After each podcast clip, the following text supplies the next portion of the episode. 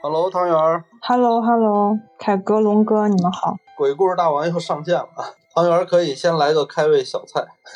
好的，好的，我今天有一个我自己认为比较恐怖的，会放在后面一点讲。好的，嗯，对对对， 然后呢，就是上一次我应该有上讲过次一汤圆个儿母亲给反馈了是吧？哦，对对对，我妈说我讲的太快了，所以我这次慢一点。 给点节奏是 吧？给大家一点反应的时间。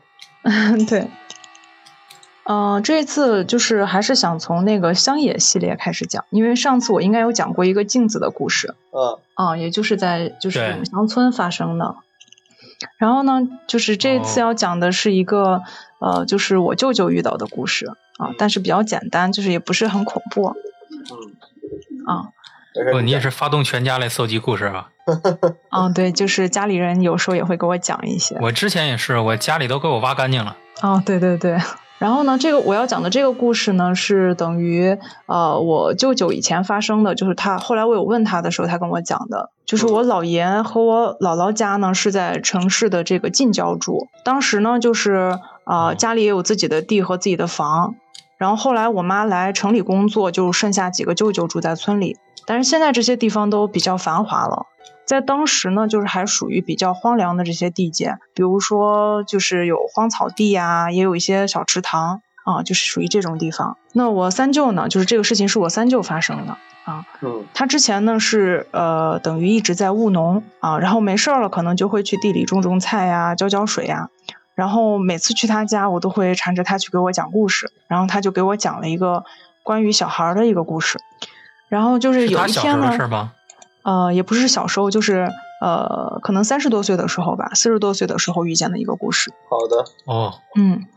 就是有一天呢，他还是像往常一样，就是挑了水，然后去地里浇水，然后浇完水呢，已经是正午时分了，然后他就准备收拾收拾东西往回家走。然后就在这个时候呢，他是远远看到一个红色的气球飘过来，哦嗯然后他再仔细一看呢，就是气球气下面球是有一对，是一个红色的气球。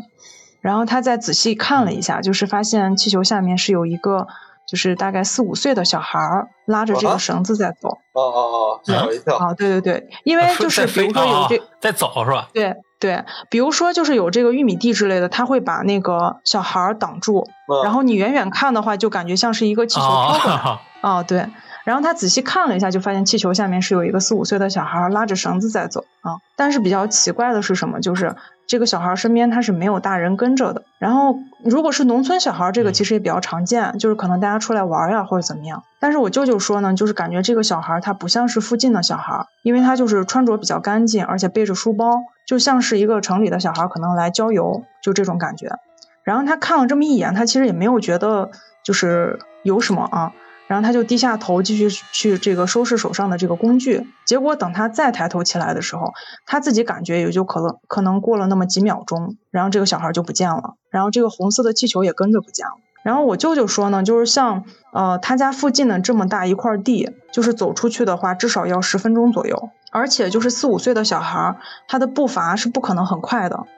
就算是从这种小路走出去，应该也是能一眼看见这个气球的，因为我刚说了，就是远远的就看着一个气球飘过来嘛，就不可能连气球也不见了。 嗯，啊，所以我舅舅就说，可能也就是遇到一些东西了。不过呢，就是他们在村子里待的久了，嗯，就类似的事情其实听的也多，就不觉得有特别稀罕这种我事经情。常会能看见。对，白天吗？啊，是大中午，不，嗯，那有对，我有靠有没有这种可能？小孩低下头系鞋带儿去了？不太可能。那个那个，但是气应该球它说不不会下去啊一直看不见。对，一直不会，就是不会说一直看不见了，就完全看不见这个东西了。哦，也是。对，对而且你舅就舅算是其实气球气球脱手了或者气球爆炸了，应该也也会有一些声音的，不可能说完全什么都没有听见，然后也没有看见，然后这个气球和人都不见了。嗯，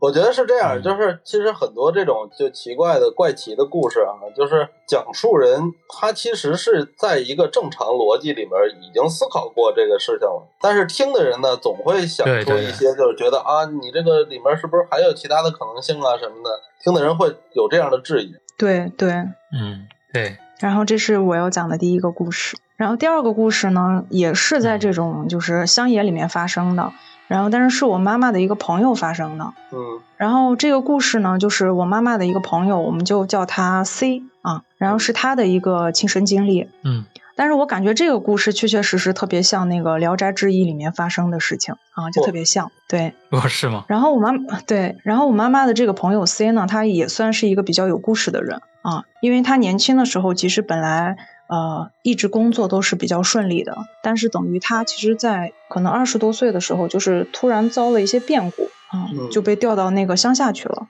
然后刚你想，大家本来就在市里工作，突然调到乡下，她可能自己内心不是很能接受，嗯啊，然后刚去的时候就是。我妈妈后来跟我讲过，她甚至还因为比如说这个比较大的心理落差，还自杀过哇啊。就还好是被这个同事救回来了。然后她还讲过，就是说当时就是她下乡的那个村子里有一个算命的瞎子啊，据说是就是天生眼盲，不是说后天的。然后这个瞎子后来还有给她算过命、嗯啊，就是还摸过她的脸骨，我记得当时我看一本书里面好像说，这种摸脸骨还算是比较高深的人才会的一种啊、就是一种方法吧。嗯啊，这个人就需说要就一些感觉天赋嗯是吧？哎，对对对，是的。然后这个人就还说，就是感觉说从来没有遇到这么苦的命，就是从来没有遇到过，就一个人的命会有这么苦啊。嗯，来讲然后讲他的后面，嗯然后他后面的人生确实也有一些坎坷啊。就我现在先讲一个，就是他之前遇到的故事。呃，下乡工作的时候呢，就是有时候他会忙到比较晚，然后嗯 C 他一般会选择和其他人一起回家啊。但是如果你要遇到不顺路的情况，那就肯定只能自己往家走。有一天呢，就是黄昏时分，就是 C 结束工作呢，他就遇到了这种情况，就是得一个人回家。这个时候呢，就是太阳还没有完全下山啊，就是属于那种，比如说天边儿，天边儿还透透着一点光啊，但是就是说天已经眼看着就要黑了啊。然后这个时候他肯定就比较着急，就往家赶啊。然后走到一片就是他说靠近玉米地的地方，就路上突然出现了一群人。他说感觉这群人就是凭空出现的啊，哇而且就是他们他们就全都打着火把，一群人啊，对，一群人，然后他们全都打着火把，就是在距离他不远的地方啊，而且就是很正常的在走。这群人里面呢是有男有女啊，但是奇怪的就是没有人说话啊，是这种情况。然后呢，C 他看着这种情况呢，那他们在干什么也不知就道是在正常走路，什么都没有干，就打着火把在正常走路啊，啊就像是那种夜间赶路的人有这种感觉。然后嗯 C 他看着这种情况呢，就是心里肯定是比较忐忑的啊。但是你想，就是一群人走好还是一个人走好，肯定是一群人走好啊。嗯所以他就是这么，就是可能哇，他加入他们了对是吗？ 他就是这么不远不远不近的，他就跟着人走啊。对，结果呢，就在离这个玉米地很近的一个地方，这群人就突然调，就是调转方向了，往哪儿走呢？就是全都跳进了路边的玉米地里呵，就全全都跳下去了。跳进去对，，全都跳进去了。然后就是瞬间路上就没有光亮了嘛，然后四周就非常的安静。他这个时候才反应过来，因为刚刚才是有火把嘛，这个时候才反应过来，就是说天已经完全黑了啊。他这个时候呢，就赶快往家跑，就是一路上就是磕磕绊绊，他也不敢停。就是回到家里呢，他才把这个事情，就是呃讲给其他人听啊。大家也觉得非常不可思议，为什么呢？就是因为这群人在跳进玉米地的时候呢，手上的火把是没有熄灭的。那如果呃照理说呢，可能会直接把这些，啊，对我也想问对这个，刚才就是照理说应该会把这个干燥的玉米杆儿直接点燃，对吧？对啊呀但是他们跳进玉米地的瞬对间呀，火光火光就熄灭了，就像什么事情都没有发生过一样，哦然后火就不见了。然后其次是什么呢？就是说这群人跳进玉米地呢，如果是说想穿过玉米地到达另外一面儿，也是有可能的，对吧？对但是但是这群人跳进玉米地之后呢，就是一点声音都没有。就是我小时候也走过玉米地，就是如果是你要从这些玉米地里面穿行的话，应该是会撞到这些玉米杆儿，所以人从上面是能看见里面有人的啊。嗯，但是你想，这么大一群人跳下去，对，他没有看见玉米点儿玉玉米杆儿晃动，就是没有晃动。但是你说那一群人跳下去之后就连动都不动嘛，也也不太现实，对吧？所以就是他后来自己也说，他也不知道他那个时候哇遇见的到底是什么，就是不知道，就是这样的一个我故事靠，。哦还好没给他带走。对我也有一种感觉，就是我也不知道他为什么当时那么胆大，就是敢跟着走啊，可能就是一个人走更害怕啊，就是可能他也看着有火，就不就不觉得有什么问题。也有可能是游嗯击队，哦，这个， 这个我觉得，这个我觉得在那个就在他那个时候下乡应该不会存在，要是在爷爷奶奶那个时候有可能会存在。嗯对对，就是可能玉米地里面有什么洞穴呀、或者有有什么地方，但是这但是在他那个时候，可能就在妈妈他们那个年代，可能会少一点儿，嗯就不太有可能。对，对，啊，就是这样的一个故事。嗯，上一代人下乡的故事的确挺多的。，对，那他这个就是经过这事儿之后，他没有什么嗯，我前两天听，经过这个事，呃，后面也没有也没有你说听你他说发，就没有听他说再发生过什么啊、呃其他的事情啊。就是我妈妈好像当时就是因为我那天跟她聊这个事儿的时候，她不记得她给我讲过就是她朋友的这个故事了啊，她就给我讲了另外一件这个就是这个阿姨遇到的一件事情。她就是说好像有一次这个阿姨是啊、还是同一个人啊，就是这个呃 C 啊，嗯就是当时他好像是半夜是起来上厕所啊，然后完了之后好像看见外面有一群人打着火把，可能是同样的这种情况啊，就打着火把，感觉像是去取亲，哦，然后他就吓得一身冷汗，他就回房间了，没敢再出来过。但是就说可能在农村，就是还是比较讲究这些风俗礼仪的，不可能说晚上去娶亲啊。但是有可能也就是我们最早在说的这种，可能是阴婚呀什么的，这种有可能。哦，对对。如果是阴婚的话，那其实是人在操作的事儿了。对，但是他就是说，当时看见这种情况，就比如说大晚上娶亲，可能谁也不敢说，就是出去去看看到底是怎么回事儿。他也就是看见有这种情况，就赶快回房间了。但是因为他可能不是当地的人，不是村里的人，所以可能就算是村里人人家有什么事儿要做，也不会告诉他，对吗？对对，是这种情况。哦对，因为一般来说，如果家里面要办个什么类似的这种仪式啥的，应该全村人都知道。对，是的，嗯，所以对他来说格外恐怖啊，这个事儿。是的， 就是因为因为可能当时本来也不是非常想去这个地方嘛，所以就是可能内心本来对这些地方的发生的一些事情可能是比较谨慎的，所以就是可能遇到一些事情，他都还印象比较深。好的，嗯然后下一个我要讲的这个故事呢，就是我刚才说的，呃，就是我当时在就我们办公室的这个同事，他当时在讲的时候，就是所有人听完了都是属于不说话的状态啊、如果不说话的话，那肯定都是感觉被吓到了把大家都吓到了。啊、对，因为很特别啊、嗯，就我来讲这么一个故事。这个故事呢，也是发生在这个乡村里面的啊，但是就是呃，嗯可能不是很远的一个故事，就是可能近几年。嗯然后我同事 A 呢，就是给我讲这个故事的人、啊，嗯然后他家就是属于啊、城中村的大户，然后她老公呢是隔壁村的啊，所以就是他们可能从小基本上就认识啊。她跟我讲的这件事情呢，是发生发生在她那个结婚之后，就是和她老公第一次在婆婆家去住啊，这个可能也就属于是在村子里住。嗯然后 A 的婆婆呢，她是有一栋独栋的五层小楼啊，然后位置呢是不太好啊，因为是处于一个大下坡的拐弯处啊，就大概的这种地形，大家应该呃能想象。嗯嗯嗯，然后这个门前呢，它是经常容易发生一些嗯交通事故、啊，哦所以就是从对，所以就是从风水上来讲是不太好的啊。是，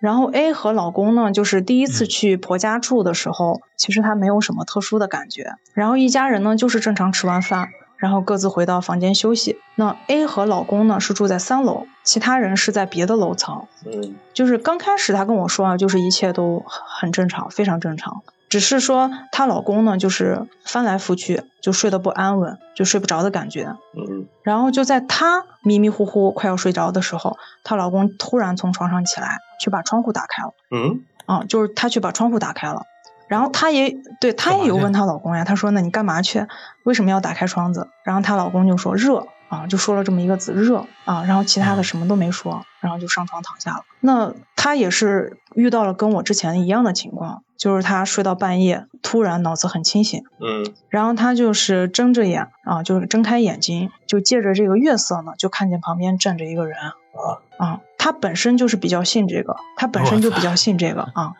然后，但是她还居然能够在就是身体还能动，她跟我说她身体是能动的，但是她没有喊出声，也没有敢动。然后她给我的形容啊就比较细致，她说呢就是她能非常清晰的看见站在她旁边的是一个女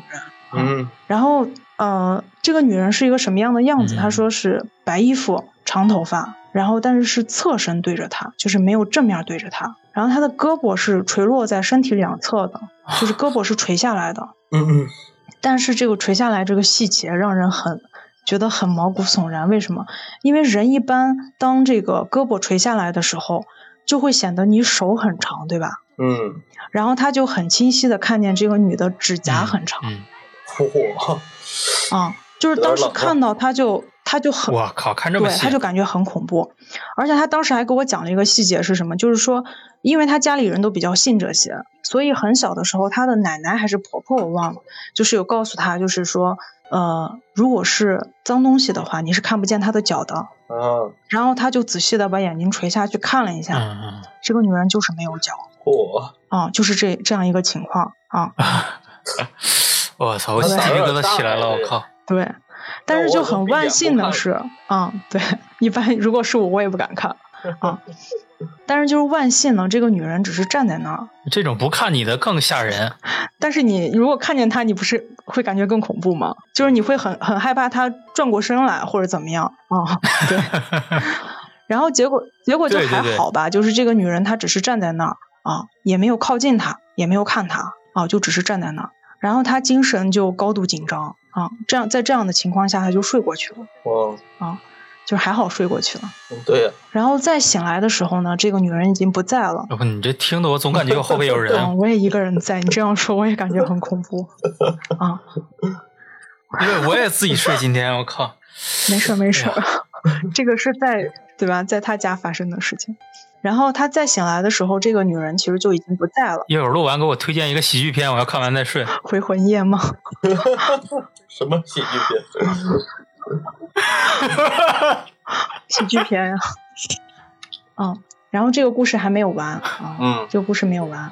她就是在醒来的时候，这个女人已经不在了。她老公先开口说：“啊，她老公说的比较简单，啊，就说我昨天晚上看到脏东西了。”啊，啊，她就问说：“那你看到什么了？”她老公说：“就在咱的门口，然后呢，有一个黑色的影子立在那儿，靠在门框上，哦，也就是他俩看到了一样的东西。就是第二次他看到那个，”对，还有一个更恐怖的事情嗯是，她老公说：“我床头还站着一个。”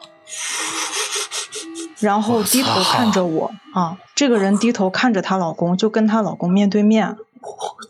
我操，然后她老公的形容是说国字脸，脸很白，李宇春，对， 应该是，比如说我们人是正躺着的，对吧？嗯，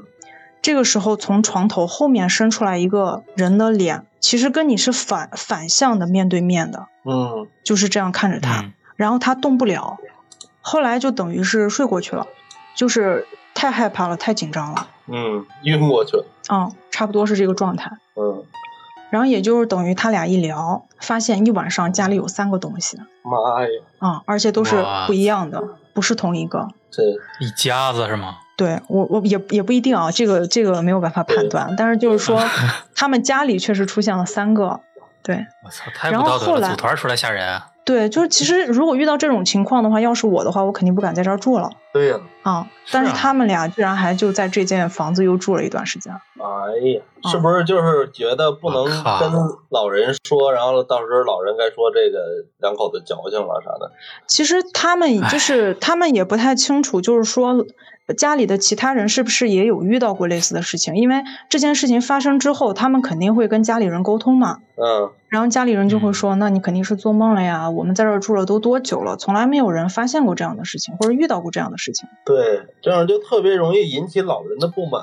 对要是不住了的话，对对”对，所以后来他们也就不说了，也就不说了，然后就在这个房子里面又住了一段时间。硬后着来头我皮听住 啊了。对对，就是这种状态。然后后面他就说，盖了新房之后呢，他们自己搬出来了，就没有在里面再住了哦啊。但是他他也对他也跟我嗯说，他就说自己感觉自己好像是有这种体质啊。因为为就是有时候他经过房子的某些地方，就哪怕是白天或者什么时候，嗯就他还是会突然感觉到有一股冷意啊，就忽然感觉冷一下这种感觉，嗯，然后就是非常不舒服啊。他还给我举了个例子，就是说哎他他们家厨房是在一楼的，然后每次经过厨房的时候，他就感觉非常不舒服，也就是说，厨房它就有东西是吗？对他感觉是有东西。哇塞，然后就是他的孩子，就是他后来不是有孩子嘛？嗯他说孩子就是有时候也会莫名其妙到晚上就哭，啊，这种小然后孩因为经常有，嗯，对，因为他自己经历过，所以他大概知道就是孩子是因为什么情况哭啊嗯。然后他们可能也有自己的一些处理方式，可能就会给孩子烧一烧纸呀，或者怎么样，就可能烧一张。他们之前给我讲过，像这种黄色的纸呀，烧一张对啊，然后孩子就不哭了。啊，对黄色的纸，对对，黄标纸嘛，其实就跟我那会儿讲的那个我妹妹小时候那个故事是一样的。哦，对，是嗯他们啊说你就是烧，比如说烧卫生纸也可以，只要它是黄色的。嗯，对哦我那会是这儿样我们家是吗烧的，对啊，我们那会儿我妈烧的是什么呀？是我那个小时候那个田字格儿那个本儿皮儿，你知道吧？那是黄色的。啊啊，嗯，因为当时也是买买不到嘛，一时之间，然后就就烧的是那个，嗯，确实有用。 对，哦，那你第二天可以坦然的跟老师说，我为什么没写作业了？肯定是， 肯定是用来的呀， 用来做法了，跟老 师说。作业本被人撕了。嗯对，就是这样的一个故事。反正嗯这是我近期听到的，可能我觉得呃确实比较恐怖的事情。嗯，不过好我在感觉啊这一期比上一期吓人啊。确实这个事儿挺吓人的，但是好在就是好像没有啥嗯后果，这就是只是看到了还行。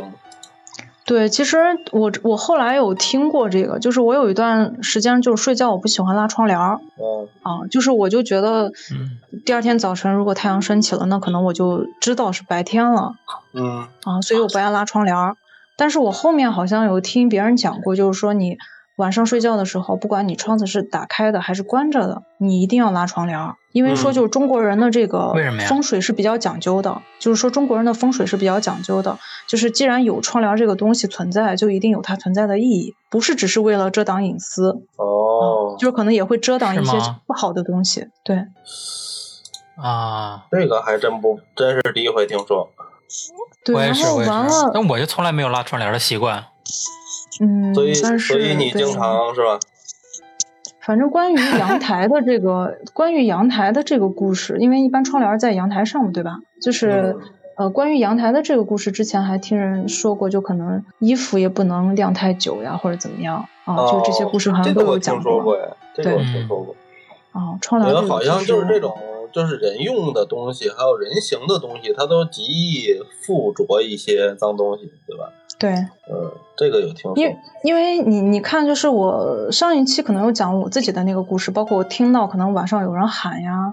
或者是我看到那个黑色的那个大衣啊、啊，就是、嗯就是基本上都是在我没有拉窗帘的情况下，就是我能看见外面的月亮，然后那我就是看见了，哦或者就是听见了。然后我这个朋友她其实也是嘛，因为她老公不是半夜起来就是把窗子打开了嘛，嗯嗯嗯嗯啊嗯，对对对。哦然后完了之后她也能看见月光，那肯定也但是说窗帘但是她肯打定是开半窗的户状的态。时候，她老公打开窗户的时候还没看到什么东西，就是因为打开了窗户才看到的这些东西，对吗？就是他自己也说是很奇怪的一个状态，就是直接从，比如说如果是热啊，嗯就我们正常人可能会跟身边的人说，哎，我有点热，我把窗户打开吧，对吧？嗯这是一个正常状态。对，嗯嗯。然后她老公平常也没有说，就是睡到半夜睡不着，说啊我热，我要去开窗。那天就突然说我特别热，就是感觉热的哦受不了，所以我要去把窗户打开。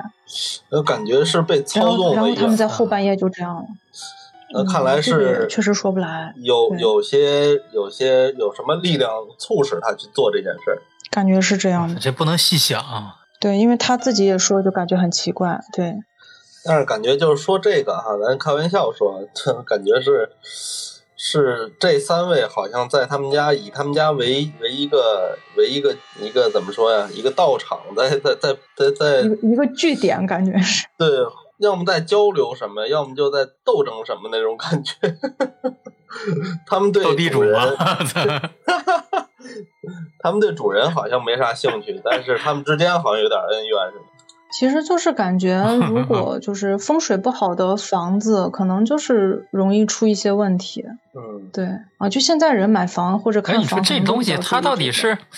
它到底是以房子为单位呢，还是以地区为单位呢？嗯，这个一般来说啊，就是因为我妈也学一些风水，然后那个谁小鱼不是也也也也懂一些风水。一般来说，嗯这都是以房子，一般来说是以房子，但是呢，你的大的地形也啊是有、也是有风水的呀。你比如说，尤其是阴宅，也就是说就是选坟地嘛。这种嗯就是更看的是你的大的嗯地势，然后地形是什么样的。这个以我粗浅的了解啊，是这样子的。要不然的话，啊那些这个什么摸金校尉啊，什么巡金，什么这这这这这翻翻什么翻山越岭，就这些搬山越岭，他们这些他们都需要去分金定穴嘛，嗯就是看地势。嗯来判断，哎，这个地方是不是是是一个好的下葬之处，然后再去判断啊，这儿是嗯不是有墓穴啊什么的这样。所以可能阳宅更看的是嗯宅内，然后阴宅可能看的是宅外吧，可能是这样啊，不专业。是吗？嗯，如果有了解的，你是这么理解的？哈？对，我是这么理解的，因为这从我接受到的这个认知知识来讲的话，啊更多说的是这个。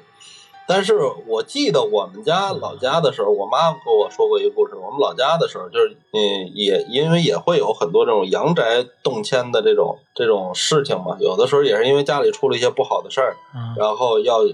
那个风水先生过来看，风水先生说你们家这个阳宅可能要动迁一下。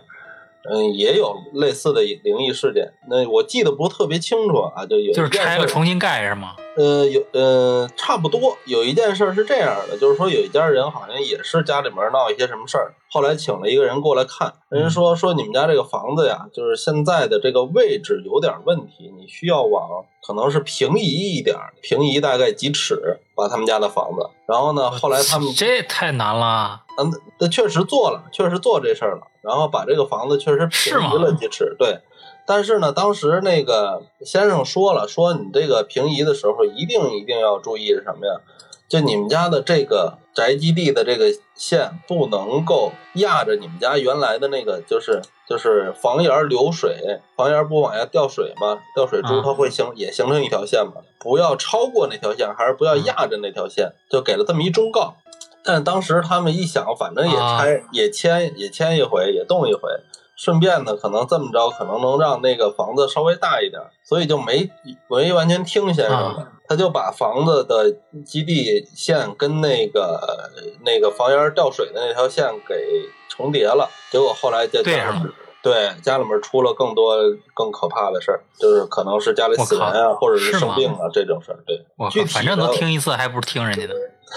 对啊，就没没没完完全全听人家的。对，得不偿失啊。嗯，汤圆儿还有什么要分享的吗？嗯，就刚才凯哥说的这个，就是我忽然想起来，啊，就是听人劝吃饱饭这种类似的事情啊。就是我那天不是说要去问我奶奶，呃，就是一些故事嘛，就是看她有没有故事可以提供给我。但是就是我奶奶可能现在年龄比较大了，所以她可能对以前的一些事情记得不是很清啊。但是就是我问她这个事情的时候，她就给我讲了两个。就是类似的事情，就是跟刚才凯哥说的类似的事情啊，也都是不听人劝，后来发生了一些事情。嗯，我奶奶她就是哦家里老家是在河南哦，啊、对。然后呃，她之前应该是村子附近啊、有一户人家啊、她当时跟我说了，就是这户人家的名字呢，我就不不提了。就是说这户人家呢，家里有一个儿子啊、就是刚结婚说没有多久。然后这个儿子呢，他就是比较固执。嗯当时家里应该有一块地，但是大家没有人去那儿盖房，原因是因为那块地附近好像有几个就是那种老坟，嗯嗯，就是家里人都说呢，不要在那儿盖房了，家里也不缺房子，因为农村嘛，本来人少，然后就不要在那儿盖了。但是当时他好像是因为什么事情啊，就是说他他就很固执，很坚持，就一定要在那儿盖。嗯啊，从我奶奶的语气里面听，好像她也是这件事情的参与者啊，就是她可能也有劝过人家说不要在那儿盖啊，嗯或者就是他家里人有劝过，这个确实他现在说的不是很清楚啊。但是就是说大家都有劝，但是那个人还是在那儿盖了一栋新房，嗯然后就说是呃新房注水，他们说当地叫注水。嗯我还特地问了一下我奶奶，我说这个注水是什么意思？她说就是等房子建好的时候，然后需要给这个房子注一次水。我哦，具体的我还不太清楚，就是一个风水吧。嗯然后就说注完水之后，这个房子就可以住人了，大概是这个意思。如果有懂的听友的话，也可以分享一下啊。然后完了之后呢，就是注水的当天晚上，这家人的这个新媳妇儿就在家里吊 死了啊。然后具体的就我说，靠就跟当家天里就死了就跟对，就跟家里人发生了一点争执，然后心里想不开就吊死了。然后这个事情更可怕的是什么？就是因为这个呃，就是我们说新媳妇儿吊死了，所以新媳妇儿家里的人肯定会来闹事儿，就是说你怎么好好的，那那我家孩子就死了，就是你你到底把他怎么了？就可能有去问这个啊、嗯就是这个这家人的儿子啊，就你到底把我女儿怎么了？然后我女儿吊死了，然后结果这个儿子呢，因为就是心理压力过大了，就是他也吊死了。哇塞，就等于我靠短期内两个人都没了，就是要住这个房子的两个人都没了。然后后来就是说，就是这栋房子一直空着，也没有人住了。嗯，那我后来听我奶奶的意思，就是说，可能是因为人家这本来是一个阴宅的地，哦，然后他非要去就是盖在人家附近，可能有压着人家风水了，哦，就是这样的意思。啊、就是这是他给我讲的第一哇个塞，就是关于说听人劝吃饱饭的这样第一个故事啊、然后第二个故事是在我们当地发生的啊，就在我老家发生的。然后就说呢，呃，当时有一户人家，应该是因为我奶奶他们就是迁移到我们当地的时间比较早啊，嗯，所以就是其实也在当地生活了挺长时间，也了了解就是我们当地的一些情况。就说有一户人家，我们就叫这个人家就老刘吧，就这个老人啊、然后老刘他家是有一块宅基地的，然后呢，宅基地上面有一个房子啊、就是呃应该已经很久很久了。嗯，然后院子呢，这个中间是有一个，应该是一棵梧桐树，具体就是说存在多久了也没有人知道，就反正就是很久了。呃，他传了们几不代住人在那儿是吧？他们住在那儿，就是一个老房子嘛，然后院子里面有一个梧桐树，他也住在那儿啊、哦，但是有一天，他就突然说：“那我要建一个，就是我奶奶他们说这个叫粮食仓，这是老话，可能我估计也就是储存这些食物的地方、啊，就类似于像我们现在的杂物间，就这种地方嗯嗯，啊。”然后完了之后呢，他就很坚定的，他一定要把那棵树砍了，哦，对，就非常坚持。为什么呀？他就说我要建这个粮食仓，所以这我需要一块地方，那这个树刚好挡挡我地哦方，我就要把它砍掉，是这样的一个情况。然后当时我奶奶他们就是包括周围的人也都劝他说，你看，就是宅子也是几代人传下来的，然后呢，这个树也已经很久了，那包括可能也也都有一些这个他们就我奶奶她自己跟我说的，她说就是有一种呃，就是风俗吧，就是说可能像这种树上就百年的树上，可能都住着一些就是精怪，嗯，嗯，啊，所以说这种树是不能随便动的、对，啊。然后在这个时候呢，就是这个人就不听了，就老刘就不听了，就很坚持说呢，我一定要把这个树砍了，我就要建这样一个仓。然后他就把这棵树砍了嗯，啊，然后就把他这个粮食仓也建起来了。这个其实就中间也没有发生过什么很奇怪的事情。然后后来呢，就是说老刘这个人就开始越来越放肆了。就是说，他就觉得那那这些事情也没什么，对我也没什么影响。你们说的那么神乎其神的，对吧？然后他就做了一些什么事情呢？就是在我们看来比较缺德，比如说人家旁边有一些老坟，就他家附就是屋子附近有一些老坟，他就把他的猪呀，就是养的这些呃我们说家畜呀，就拴在人家这些老坟的坟头，然后这些猪呀就在那儿拉呀，或者我操是是吗尿呀，就是就是属于这种情况，别人劝他都劝不了，就是我不相信你这些，那我就这哦样干了，你又能把我怎么样？就属于这一类的人，不讲道理啊。有人点家呃无赖哎小光，听了应该有同感啊，小光有类似经历。呃，让我想起小光那故事了啊。对，啊，嗨，大家好， Hello，小光， Hello，继续继续。好，然后就是完全不相信啊、别人就是说的这些可能需要注意的地方啊、有一些禁忌，那他就是干了。那么甚至他还做了一个嗯什么事情，就是好像老人家有讲说在家里是不能挖坑的啊，他就在他的院子，也就是在他呃住的那个房间的窗子底下挖了一个坑，啊，他是用来干嘛的？就是说他在那个坑里面嗯他要烧干石嘛呀灰，烧石灰。嗯，然后我当时也有烧问石过我灰奶奶，我说为什么要烧石灰呢？然后我奶奶说是因嗯为当时这个烧石灰烧的这些东西可以拿出去卖的啊，啊，她等于是要在那儿赚钱，她就在窗子底下哦挖了一个生石灰的这种坑，然后去烧石灰。然后后来就是开始发嗯生一些奇怪的事情啊，就第一个可能倒霉的就是老刘的媳妇儿啊，就他老婆，是嗯首先他老婆去一个就是他们说的这种浅水滩去洗衣服，说这个水根本就淹不住人，嗯，啊，但是他老婆就是淹死很在那浅个潜是水吧坑里，对，非常浅，就一般小孩儿都可以在那儿玩儿，就是把他老婆淹淹死了，就淹死在那个潜水滩。然后后来就是家里也出了很多的这种怪事儿，或者是就是我们其他人看来比较悲惨的事情，就是家里就慢慢妻离子散了，最后说就是家里没有一个人留下来，就全都死了，就全都去世了。全死了。对，然后说后来应该是留下来了一个，就是唯一的一个吧，就是留下来唯一的一个男孩儿，应该还是一个残废，就是说可能身体有残疾，就身体发生了比较重大的这个事故，就留下来残疾，就他唯一的一个留下来的一个亲属。哦，对，嗯，所以这个就是当时我坑跟坑是真不我能乱挖呀，对就不太清楚为什么他要挖一个坑，好像以前的人是比较注意这些的。嗯，对，就是这样的一个故事。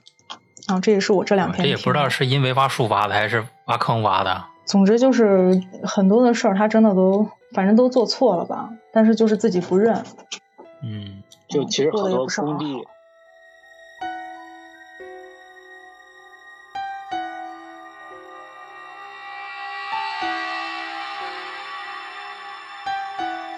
感谢您的收听。如果您喜欢我们的节目，千万不要忘记订阅、点赞、分享、转发，把喜欢的声音分享给更多的朋友。感谢您的支持。如果您有精彩的故事想跟我们分享的话，也欢迎您留言或者私信主播与我们取得联系。当然，您也可以添加主播微信，主播会拉您进群，结识更多的朋友，和我们一起聊天互动，分享精彩故事。主播的微信和粗圈电台公众号都留在了节目详情中，期待与您的相遇。这里是粗圈电台，我们下期再见。